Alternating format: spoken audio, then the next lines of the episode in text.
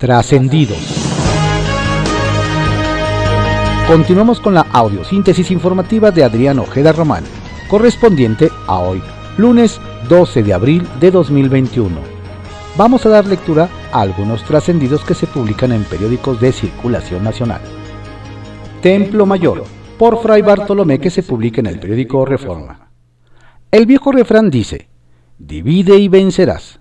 Sin embargo, Andrés Manuel López Obrador venció, pero insiste en seguir dividiendo. Al presidente le cuesta trabajo entender que los problemas de México no son los problemas de Morena. Vaya, ni siquiera son de la 4T, sino de todo el país. Y por lo mismo, las soluciones no están, no pueden estar únicamente en su cabeza, en su bando, en su camarilla. La ruta que el presidente está siguiendo es la de convertirse en el emperador sobre las ruinas, el amo y señor de la nada. Sin embargo, aunque el presidente quiera creer que con él empieza y acaba la historia, México seguirá más allá de 2024 y todas las malas decisiones de este sexenio terminarán pasando la factura. Alguien debería enseñarle a AMLO, ¿estás oyendo Marcela? La carta anual que el presidente de JP Morgan, Jamie Dimon, le acaba de enviar a sus accionistas. En especial un párrafo que dice, las empresas y el gobierno colaborando juntos pueden superar nuestros mayores desafíos, desigualdad de ingresos, oportunidades económicas, educación y atención médica para todos. Infraestructura, viviendas asequibles y preparación para desastres, por nombrar algunos.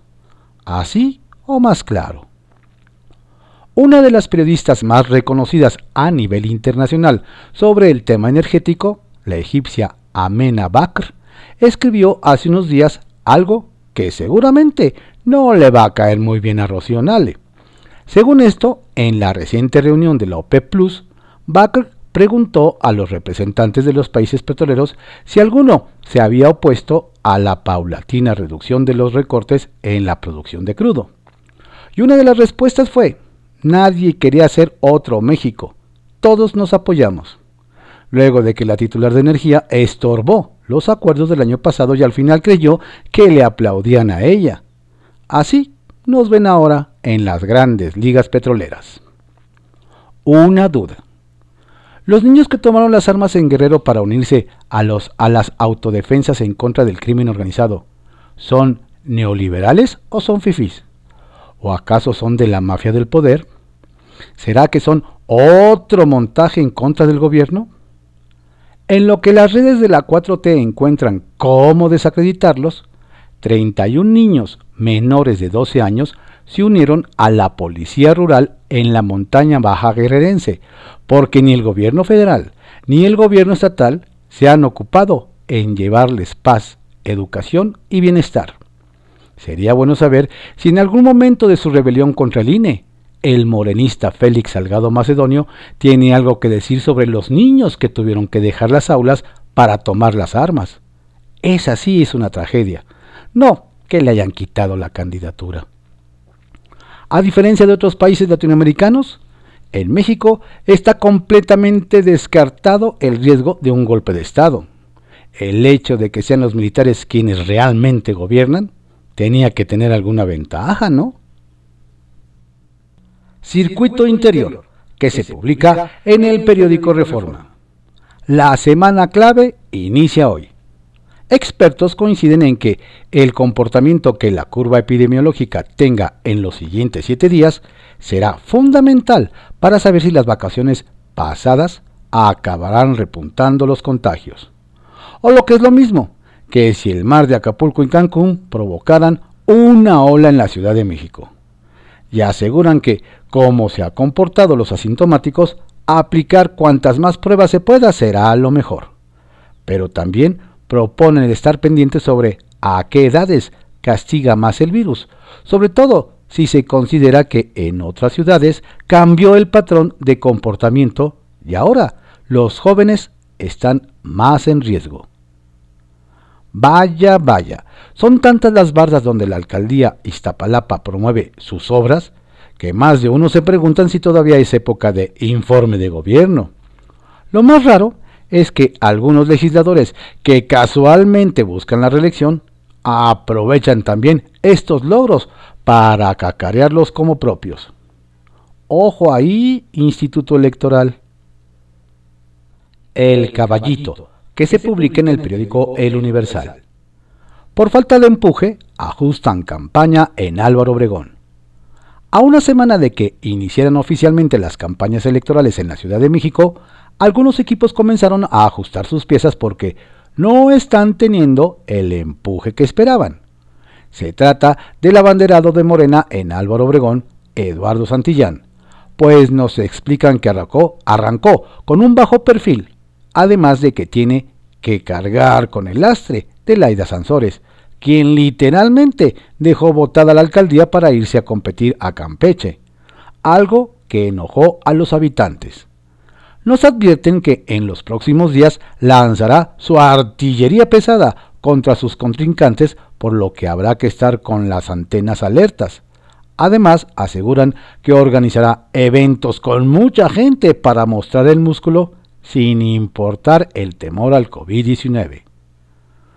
¿Candidata de la alianza no puede ver a sus aliados? En Venustiano Carranza se preguntan si la candidata Rocío Barrera Vadillo perdió la brújula o le están jugando una broma muy pesada. Resulta que en las mantas y demás propaganda que colgó en las calles de la demarcación, borraron con pintura blanca los logos del PRI y el PAN, dejando solo el del PRD cuando ella fue postulada por los tres partidos para esa alcaldía. No hay que olvidar que doña Rocío, en sus tiempos de morenista, cuestionó duramente a priistas y panistas a quienes ahora borra de un brochazo. Corte revisa ley de cultura cívica. El consejero jurídico de la ciudad, Néstor Vargas Solano, tendrá que estar muy atento a la sesión de la Suprema Corte de Justicia de la Nación que analizará si la ley de cultura cívica que se aprobó hace dos años es violatoria o no de los derechos humanos, debido al endurecimiento de los castigos que contempla por alterar el orden, utilizar el espacio público sin permiso y el tema de las llamadas falsas a los servicios de emergencia, entre otras acciones. De proceder la, impugnación presentada por la Comisión Nacional de los Derechos Humanos, el consejero y el Congreso tendrán que hacer ajustes mayores a la normatividad que regula la convivencia de los capitalinos. Llegó el tiempo de los alcaldes en el Estado de México. A los alcaldes del Estado de México les llegó el tiempo de la definición, debido a que en los próximos días tendrán que solicitar permiso a sus cargos para ir en busca de la reelección. De los 125 ayuntamientos nos dicen que en por lo menos 50 los ediles quieren repetir, por lo que será larga la lista de los ajustes que tendrán que hacer en los ayuntamientos, así como también en el Congreso Estatal para avalar las solicitudes. A ver, ¿de qué cuero salen más correas? Kiosco, que se publica en el periódico El Universal. Juntos hacen historia. Al hacerse pasar por indígenas, en Chiapas nos cuentan, ven con sorpresa el silencio que guarda el INE por la postulación de los legisladores federales Roberto Rubio del Partido Verde y Humberto Pedrero de Morena quienes buscan reelegirse por la coalición Juntos Haremos Historia, Morena Partido Verde PT, pero nuevamente usurpando una candidatura que le corresponde a integrantes de los pueblos originarios. El tema nos dicen es que en 2018, pese a la negativa de líderes indígenas, quienes no reconocieron a ambos políticos como miembros de, de, sus comunidades, el Tribunal Electoral falló a favor de Pedrero y Rubio, lo que les permitió ocupar una curul y hoy buscar la reelección bajo la misma estrategia, con todo, y que ahora desde los pueblos el reclamo es que en estos tres años le han quedado a deber a las naciones indígenas. Ups. Pisa fuerte el de los tres partidos. Nos comentan que en el norte del país, Mario Zamora Gastelum, candidato de Va por Sinaloa, PRI, PAN, PRD, arrancó su campaña en ascenso, pues las encuestas ya reportan un empate técnico con Rubén Rocha, de Morena Paz, quien era marcado como el favorito para ganar la gubernatura. Según nos detallan, en el estado, expertos comentan que esta será una de las elecciones más cerradas del país, pues mientras Zamora sube en las preferencias, Rocha inicia un descenso, ya que además de no convencer del todo, carga con el descontento hacia la 4T mientras que en la otra esquina, con la disposición de revelar sus bienes, sus 10 de 10, Zamora suma puntos. Caballo que alcanza, gana, dicen por ahí. Violencia de género y poder. Nos narran que el representante de MC ante el Instituto Electoral de Jalisco, Juan José Ramos, chamaqueó a la mayoría de los consejeros electorales y logró que aprobaran la candidatura a una diputación de Fernando Martínez Guerrero, alcalde con licencia de Cihuatlán, quien tiene una sentencia por violencia de género, la cual, por ley, le impediría participar en las elecciones. El tema nos dicen es que don Juan José aprovechó que casi nadie había leído la sentencia para sacarlo de contexto. Pero poco le estaría durando el gusto a los emesistas, nos indican, luego de que el movimiento multipartidista las paritaristas presentaron una impugnación a la candidatura. ¿Saldrán bien librados? Reelección a la mala. Todo parece indicar, nos apuntan, que las horas de Javier Nava como candidato de Morena para reelegirse a la alcaldía de la capital, San Luis Potosí, están contadas, luego de que el PAN presentó una denuncia ante la autoridad electoral en la que acusa al expanista de repartir despensas del ayuntamiento en sus actos proselitistas. El tema nos dicen es que, según Juan Francisco Aguilar, líder estatal del PAN, el uso ilegal de recursos públicos en la campaña de Nava está más que comprobado tras localizar una bodega ubicada en el anillo periférico norte desde donde se distribuyen las despensas a las brigadas de Morena. ¿Qué tal? Bajo reserva, que se publica en el periódico El Universal. Otro panista en la mira de la inteligencia financiera. Nos comentan que quien podría enfrentar un problema con las autoridades federales es el diputado federal y vicecoordinador de la bancada panista Jorge Romero. Nos aseguran que sus finanzas han estado bajo la lupa de la unidad de inteligencia financiera. Don Jorge el hombre de mayor poder e influencia en el panismo de la capital del país, podría haber truncado su objetivo de reelegirse como diputado federal y de buscar la coordinación de la fracción parlamentaria del PAN en San Lázaro si la UIF encuentra elementos para acusarlo de algún delito ante la Fiscalía General de la República. La investigación en torno a Romero y de otro ex, legislador panista estarían en víspera de concluirse para determinar si habrá o no acusación contra ellos. Buscan meter un caballo de Troya a San Lázaro. Uno de los grupos más investigados por la justicia federal por operaciones ilegales de outsourcing busca colocar a algunos diputados en la nueva legislatura, nos advierten. Se trata, nos dicen, de los hermanos May y Alejandro Álvarez Puga, quienes desde Miami, Florida, donde residen, financian algunas candidaturas de Movimiento Ciudadano. Es el caso, nos aseguran, de la candidatura de Federico Galindo, secretario particular de Alejandro Álvarez Puga, quien está propuesto por MC como diputado plurinominal en la tercera circunscripción.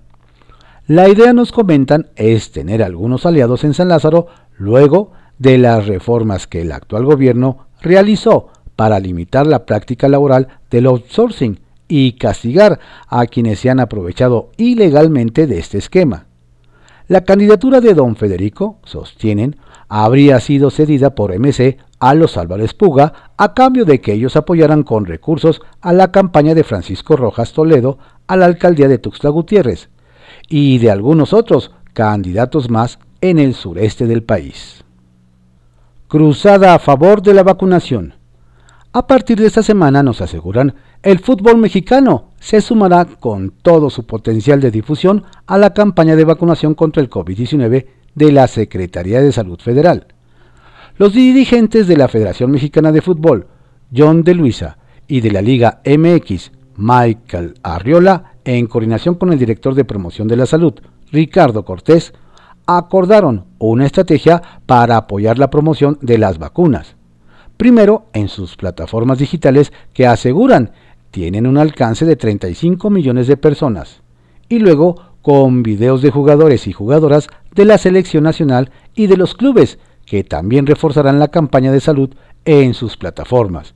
Por lo que los llamados a vacunarse cuando nos toque a todos podrían ser vistos por más de 70 millones de mexicanos en total.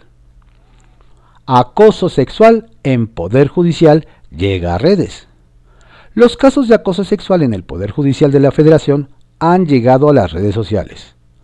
Aprovechando que el ministro Arturo Saldívar ha destacado como ningún otro presidente de la Suprema Corte de Justicia de la Nación por ser muy activo en Twitter, las trabajadoras del Poder Judicial de la Federación han usado este canal para solicitar su intervención en casos de hostigamiento laboral y sexual.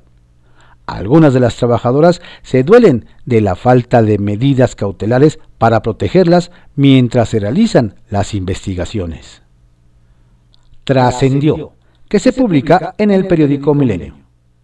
Trascendió que el debate sobre el destino de las candidaturas de Félix Salgado Macedonio en Guerrero y Raúl Morón Orozco en Michoacán pasó del Tribunal Electoral del Poder Judicial de la Federación a las redes sociales, pues mientras el presidente del organismo, José Luis Vargas, reiteró su voto contra la resolución del INE de retirarles su derecho a competir, la magistrada Yanín Otalora insistió en que la ley es clara y quien la incumpla no puede estar en campaña.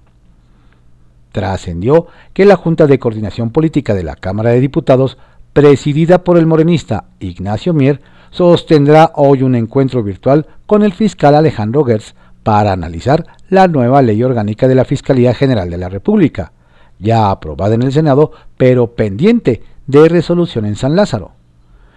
Lo, lo, interesante es ver si el titular del Ministerio Público Federal revivirá su propuesta de retirar a la Fiscalía General de la República de la Comisión Nacional de Búsqueda de Personas y del Sistema Nacional para Prevenir atender, sancionar y erradicar la violencia contra las mujeres o si ya se allanó a la rectificación que le impuso la Secretaría de Gobernación.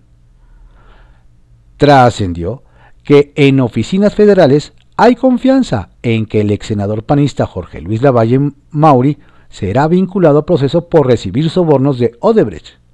De lo que no están seguros es de la medida cautelar que se le puede imponer, pues se trata de un delito que no amerita prisión preventiva oficiosa, además de que el ex legislador ha cumplido con todos los requerimientos judiciales y hay una amplia posibilidad de que enfrente su proceso en libertad. Redes de Poder, que se publica en Reporte Índigo. Récord de diputados chapulines. En la actual legislatura, en la Cámara de Diputados, ya rompieron una marca, pero no precisamente de eficiencia legislativa. Según el Servicio de Información para la Estadística Parlamentaria, hasta marzo de 2021, 87 diputados federales habían cambiado de grupo parlamentario, rompiendo un récord en cuanto a chapulineo. Los grupos que más legisladores han perdido han sido el PRD y Encuentro Social, mientras que los más disciplinados han sido los priistas, pues prácticamente no han tenido fugas. Eso sí, unos más y otros menos, pero ya ninguna de las bancadas que iniciaron la 64 legislatura mantienen su composición original. Bonilla lo toma personal. Pese al acuerdo firmado por el presidente y diversos gobernadores para no entrometerse en el proceso electoral, nos dicen que en la práctica el gobernador de Baja California, Jaime Bonilla, no es muy partidario de mantener la distancia, pues trae en la mira golpear al candidato a la gobernatura, Jorge Hanron. Aunque se apresuró a desmentirlo en un comunicado, nos cuentan que Armando Ayala, alcalde de Ensenada y leal al gobernador, tenía contemplado clausurar con algún pretexto las instalaciones de los casinos de Hank y enviar con ello un mensaje al empresario, quien ha sido muy crítico con la gestión de Bonilla. Al parecer, esta rivalidad aún tiene muchos episodios por escribir. Vuelco en el Congreso Capitalino. En donde los conflictos no paran es en el Congreso de la Ciudad de México, pues el coordinador ejecutivo de comunicación social, Cristian Daza, ya interpuso querella ante la Fiscalía de Justicia Local en contra de seis trabajadoras de su área por acusarlo de hostigamiento laboral ante el sindicato, sin ofrecer pruebas. Hecho que incluso detonó movilizaciones gremiales en los días pasados. Una de las involucradas es Araceli Sánchez Contreras, jefa de síntesis y monitoreo, quien, nos dicen, también tiene un expediente en la Comisión de Derechos Humanos de la ciudad, interpuesta por sus subalternos que elaboran con ella en el Congreso, precisamente por acoso laboral. Si hasta parece que es requisito confidencial, que se publica en el periódico El Financiero. Semana decisiva en San Lázaro. Intensa y decisiva se espera esta semana en San Lázaro, advierten sus líderes parlamentarios. Nos anticipan que el primero de los pendientes a sacar en el Pleno será la iniciativa presidencial de reformas a la ley de hidrocarburos y que el debate subirá de tono porque en Palacio Nacional la quieren sin cambios y rápido, y la oposición de nuevo en bloque va en contra. Enseguida, aunque sea solo en comisiones, serán las propuestas para regular el outsourcing. Aunque el plan es que salgan las dos esta misma semana, adelantan que la segunda podría pasar al Pleno hasta la siguiente. Ya se verán los ánimos, señalan. Señalan que otro ministro viajó a Estados Unidos por vacuna. No cabe duda que los ministros de la Corte están muy preocupados por el COVID-19. De modo que, para evitar riesgos, al menos tres de ellos y ellas han viajado a Estados Unidos a vacunarse contra el virus que ha cobrado la vida de más de 206 mil personas en México. Uno de los que se habría vacunado en el vecino país del norte y ya con las dos dosis es el ministro Javier Laines, quien, nos comentan, viajó dos veces ex profeso para la inoculación a San Antonio, Texas. Por cierto, hasta donde se sabe, no está prohibido. ¿O sí? Y no nos hemos enterado. Morena pierde a una senadora. La hasta ahora senadora morenista Alejandra León Gastelum advirtió que no pienso solapar las porquerías que está haciendo Morena traicionando y mintiéndole al pueblo. Eso no es el movimiento que me tocó fundar y por el cual trabajé y dediqué los últimos nueve años, y como consejera estatal política del 2012 al 2021. Sí está molesta porque no le tocó a ella la candidatura al gobierno de Baja California Sur y por ello renuncia al partido Guinda. Eso sí, aclaró que no se va a la competencia. Como sea, un voto menos en la Cámara en la que el partido del presidente no tiene mayoría absoluta? Las modelos del coronavirus. Como que en la 4T hace falta un buen seguro contra ciberataques. O alguien le está jugando una mala pasada. Resulta que ahora en el sitio oficial de coronavirus.gov.mx aparecieron por unos momentos imágenes de modelos en lencería. Luego del balconeo, la Secretaría de Salud bajó de inmediato las imágenes no sin antes ser víctima de un buen troleo. La 4T y las artes gráficas. Pareciera que la 4T emprendió una nueva lucha, pero contra las artes gráficas. Y es que, luego de emitir hace unos días una convocatoria para que creadores colaboraran gratuitamente en el diseño de nuevos libros de texto, este fin de semana circuló en redes sociales lo que se supone será el nuevo logotipo del aeropuerto que se construye en la base militar de Santa Lucía. Se trata de una imagen que generó indignación entre ilustradores, fotógrafos y diseñadores gráficos por lo poco agraciado que resultó el emblema que agrupa las letras, un avión, la torre de operaciones y hasta un mamut, todo en colores pastel.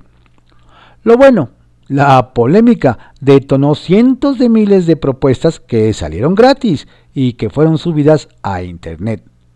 Capaz que en una de esas hasta cambian el logo. Litigar en las redes. Primero fue el magistrado presidente del Tribunal Electoral, José Luis Vargas, quien ayer subió a Twitter sus argumentos en torno de los casos de Félix Salgado y Raúl Morón, diciendo que el INE no le había dado derecho de audiencia al aspirante morenista en Guerrero. Enseguida, enseguida lo hizo la magistrada Janine Otalora y más tarde el magistrado ponente Reyes Rodríguez. Parece que a los integrantes de la Suprema Corte del Tribunal Electoral les gusta ir ventilando sus asuntos, por no decir litigándolos en las redes sociales del pájaro. La Gran Carpa, que se publica en el periódico El Economista. El presidente del Consejo Estatal de Morena en Guerrero y diputado local Luis Enrique Ríos Saucedo aseguró que tanto el secretario general de Morena con funciones de presidente, Marcial Rodríguez Aldaña, como Esther Araceli Gómez Ramírez, integrante de la Comisión Estatal de Elecciones de ese instituto político, están usurpando funciones de la Comisión Nacional de Elecciones del partido, al designar candidaturas para presidencias municipales y diputaciones federales. Lo anterior sin respetar equidad de género y mucho menos asignarlas democráticamente mediante encuestas. Río Saucedo amplió que la emisión de convocatorias para las presidencias municipales y para diputaciones locales corresponden al Comité Ejecutivo Estatal de Morena y para la operación de esas convocatorias se le reconoce la facultad al Comité Ejecutivo Nacional. Sacapuntas, que se publica en El Heraldo de México.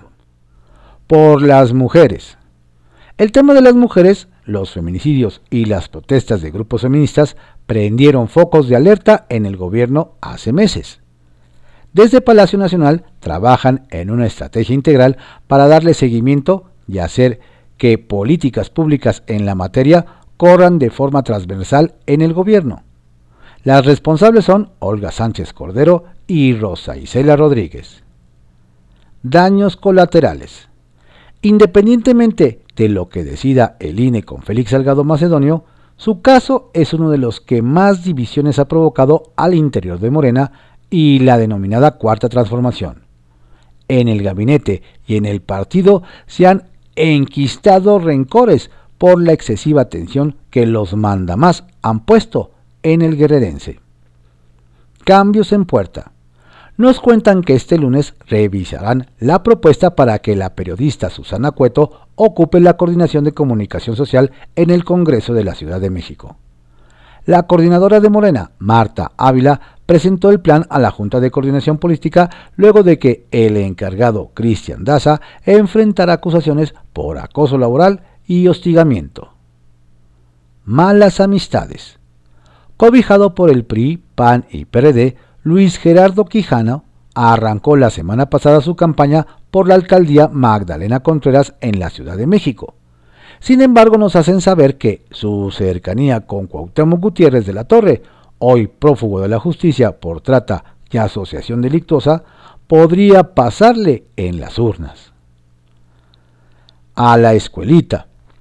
Incapacidad total en el manejo de la seguridad pública ha mostrado el alcalde de Tulum el periodista Víctor Mastag a la escuelita.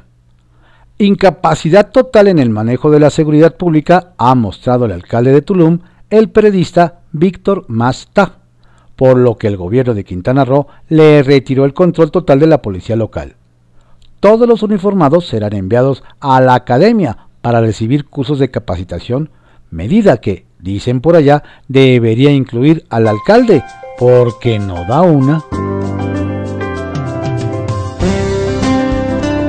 Estos fueron algunos trascendidos que se publican en periódicos de circulación nacional en la audiosíntesis informativa de Adrián Ojeda Román, correspondiente a hoy, lunes 12 de abril de 2021. Tenga usted un excelente día, una estupenda y saludable semana. Por favor, cuídese, no baje la guardia. La pandemia sigue. Vamos, 3, 2, 1.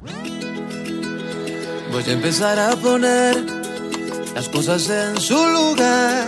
Voy a cambiar la estación de invierno a primavera. Voy a dejarme llevar por el color de la luna, azúcar en el café y un poco de fortuna.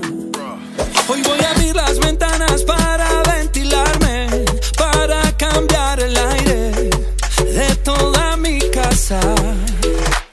Hoy voy a hacer que se cumplan todos mis deseos. Voy a despertarme y empezar de nuevo. Para ser feliz no necesito de dinero. Para sonreír solo me basta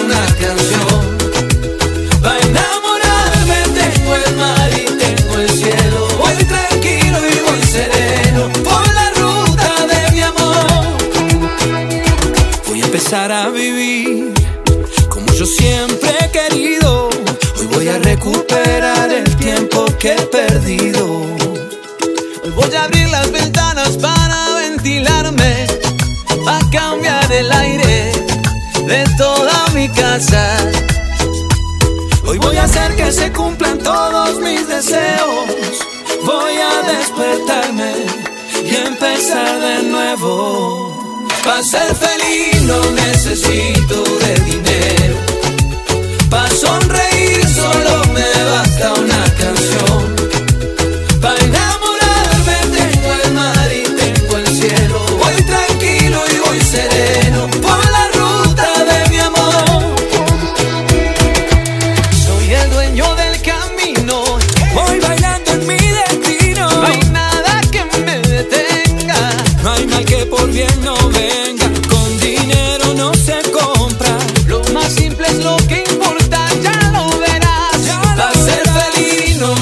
de dinero. Para sonreír solo me basta una canción. Tranquilo que el amor no contamina, ¿no? Claro, no hace daño. No hace daño. Ahora es para enamorarme, tengo el mar y tengo el cielo. Voy tranquilo y voy sereno por la ruta del